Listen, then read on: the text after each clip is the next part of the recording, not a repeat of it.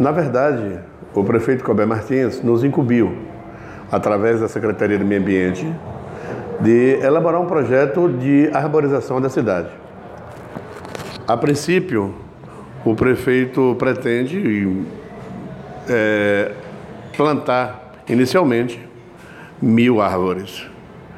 E nós tomamos a iniciativa de buscar parceria com o Departamento de Áreas Verdes do município, através do diretor João Falcão, que prontamente se engajou na ideia e elaboramos o projeto e estaremos dando início exatamente no dia 12, no domingo próximo, é, 12 dos 12, às 9 horas da manhã. É, e a nossa concentração será exatamente na Avenida Ayrton Senna, em frente ao cemitério São João Batista. Lá, o prefeito estará presente, juntamente com diversas autoridades e, acredito firmemente, com a participação efetiva da comunidade, da população de Feira de Santana, que sempre aprova essas ideias.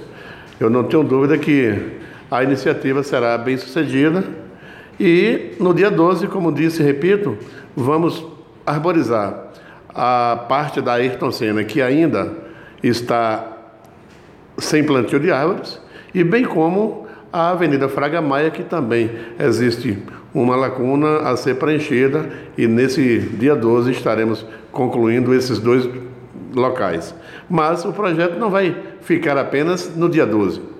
Ele vai ter prosseguimento e o Departamento de Áreas Verdes do município vai dar prosseguimento, juntamente com a SEMAN, Secretaria Municipal do Meio Ambiente, para, consequentemente, claro que a CESP, claro que é um projeto de duração não muito longa, mas também não muito curta, e por certo nós atingiremos o nosso objetivo.